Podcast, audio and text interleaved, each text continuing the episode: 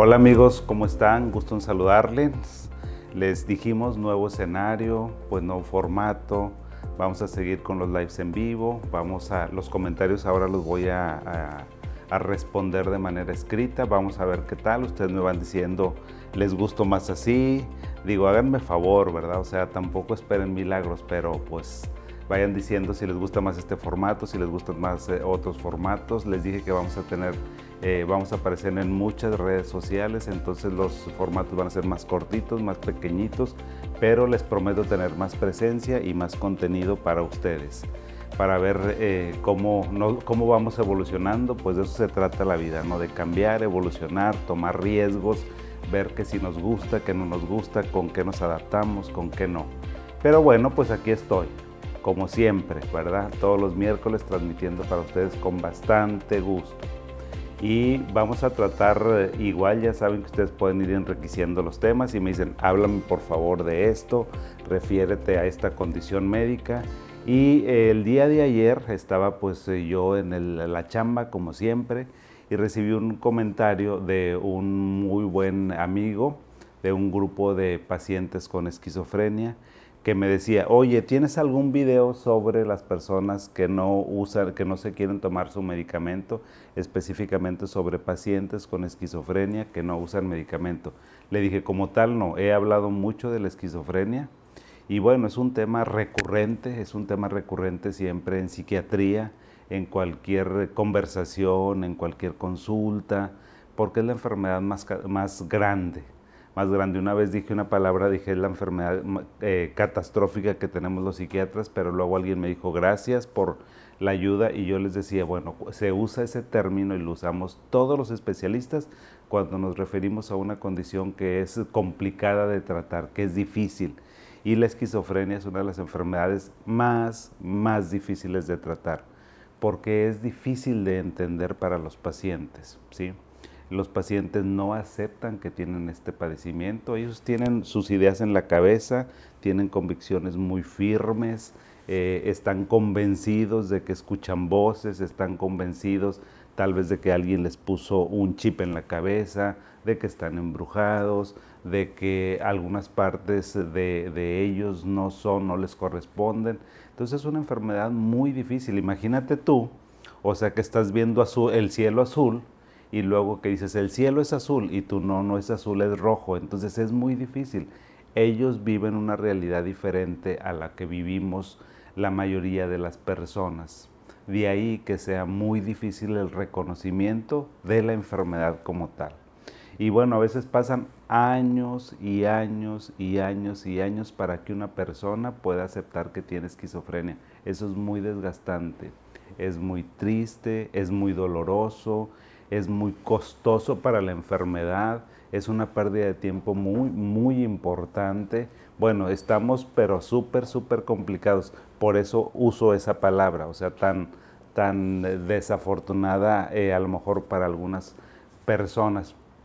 Entonces, como es muy difícil de entender esta enfermedad, como es muy difícil de aceptar, y en ocasiones también la familia es muy difícil que pueda comprender, o sea, pueda entender qué es lo que le está pasando a su hijo. No, no, no, hay un chorro de historias, la verdad, porque me dicen, doctor, mi hijo, mi hija era muy brillante, se la pasaba leyendo, era de nueve, diez, nomás era un niño muy tranquilito.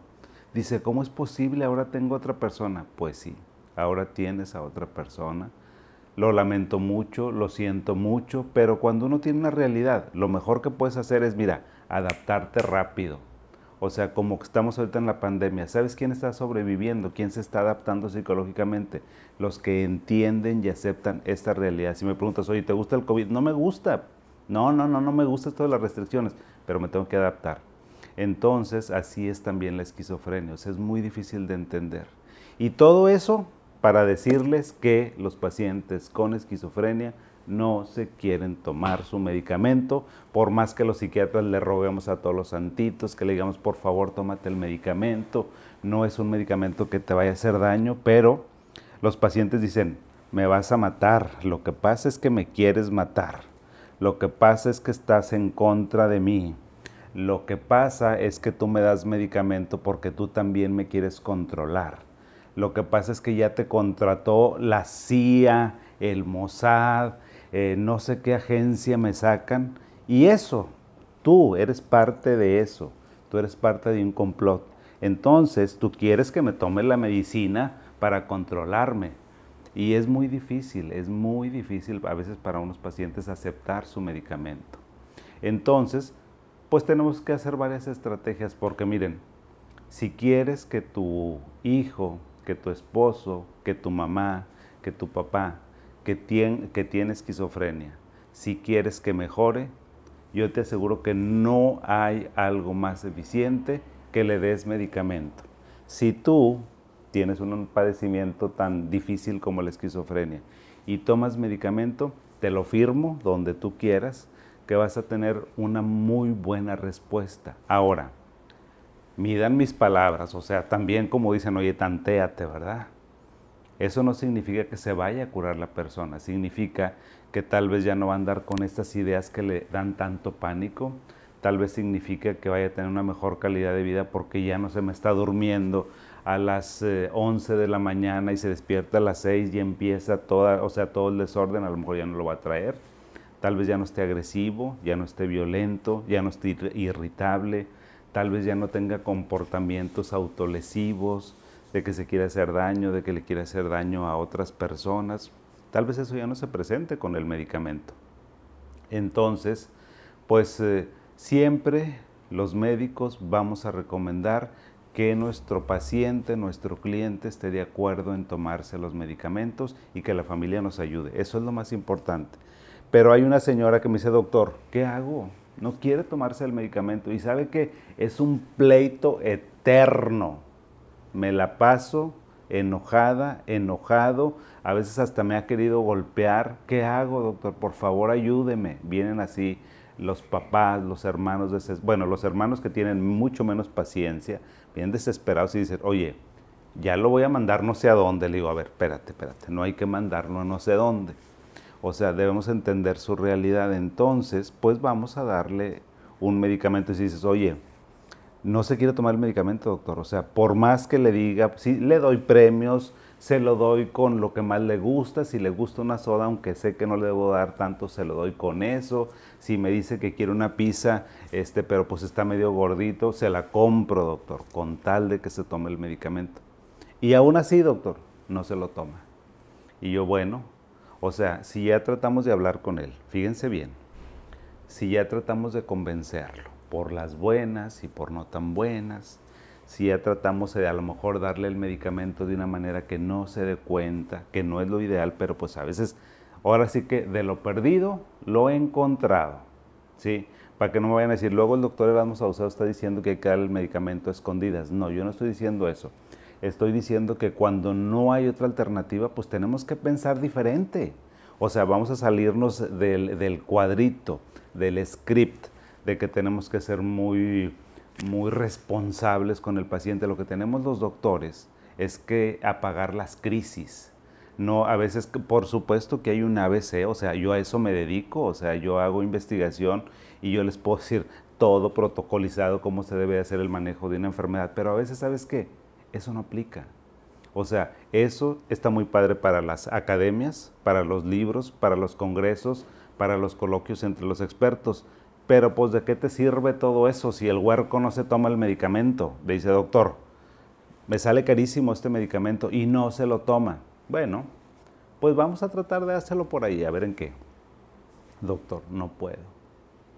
Bueno, pues vamos recurriendo a otras cosas. Miren, he hecho una serie de estudios tan hermosos, tan bonitos sobre los medicamentos de depósito. Por favor, amigo, amiga, no le tengas miedo si alguien te dice, te voy a poner este, aloperidol de depósito, te voy a poner risperidona de depósito, paliperidona de depósito. Por favor, háblame. La persona que quiera que le pase los estudios que hemos hecho, no estudios de primer nivel, estudios que ni siquiera se hacen en muchas partes del mundo, donde demostramos cómo los medicamentos que son de depósito, esos que mira, vas a la farmacia, te me compras aloperidol en inyección yo te voy a decir cómo se lo vamos a poner y vamos a tener un San Quintín, pero nada más en un ratito. Dice, ¿cómo lo vamos a hacer, doctor? Pues a la fuerza. doctor, pero por favor, no hay otra manera. Pues tú vienes y me dices que no hay otra manera, ya lo agotamos todo y él se sigue deteriorando. ¿Y sabes qué es lo peor? Que si seguimos así, se sigue deteriorando el cerebro, se sigue disminuyendo la reserva cognitiva que tenemos porque la, esquizofrenia cuando está muy activa es una enfermedad tóxica, entonces no tenemos más y lo inyectamos. Y lo inyectamos y vas a tener una super calidad de vida y te vas a preocupar una vez al mes, una vez al mes de que lo inyectamos. Miren, les voy a platicar, tengo, una, tengo un paciente que lo vi el muchachito a los 18 años. Yo lo empecé a ver, no me saquen las cuentas, hace un chorro de tiempo que lo veo. No puedo decir muy, muchas malas palabras aquí, pero hace un chorro que lo veo. Es un muchacho de 18 años que me lo trajeron cuando abría su primer cuadro lo llevaron a otro lugar y le decían que tenía depresión, que una depresión muy fuerte, porque así empieza la esquizofrenia. Casi todos los esquizofrénicos me los, me los diagnostican como con depresión. Y me les dan antidepresivos y me les dan antipsicóticos. Y yo, pues si, está, si tiene depresión, ¿para que le das antipsicóticos? Lo que pasa es que, miren, los médicos de primer contacto, a veces el primer psiquiatra, le saca decirle, desafortunadamente tu hijo tiene esquizofrenia. Ese muchacho tendrá conmigo como 23, 24 años, era de mis primeros pacientes, ¿sí? Y no se me tomó el medicamento, y no se lo quería tomar, y no se lo quería tomar, y no se lo quería tomar, y le hice de todas las maneras. ¿Y saben lo que hago ahora? Que viene por sus vitaminas cada tres meses. Muy a gusto. Doctor, ya vengo por mis vitaminas. ¿Y saben cómo le hago? Pues la, señora dice, doctor, aunque sea por favor, dígale que le va a pagar por la cesta, porque a él le gusta traer dinerito. Y digo, bueno, pues está bien y entonces la señora me da 200 pesos para que se los dé, pero le pongo sus vitaminas. Dice, no, no, no, a mí no me pongas ese mugrero, yo no estoy loco, o sea, yo no estoy mal de la cabeza. A mí, ¿para qué me vas a poner medicamento para la loquera? No, yo lo que me siento es desganado. Ah, bueno, muy bien. Entonces, debes de tener una muy buena relación con tu doctor, con quien tú quieras. O sea, busca un doctor que te inspire, que te pueda tranquilizar, que te pueda decir, dentro de todo este caos, vamos a hacer esto, ¿sí?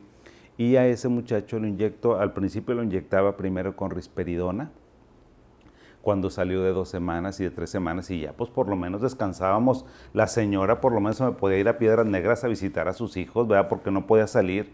Decía, doctor, no conozco a mis nietos, se me fueron mis hijas, estoy aquí solo, porque generalmente esa es la historia, o sea, estoy sola con este muchacho aquí, dice, batallando toda la vida. Pues ahora por lo menos lo podemos dejar inyectado y ya la señora empezó a viajar. Pero eso, eso ya tengo un chorro haciéndolo, tengo como unos 19, 20 años que dije, no, pues esta criatura ya tengo un año, dos años eh, rogándole a todos los santos y sigo igual, no salgo de lo mismo. Entonces, pues le cambié, oye, cámbiale, cámbiale, modifícate.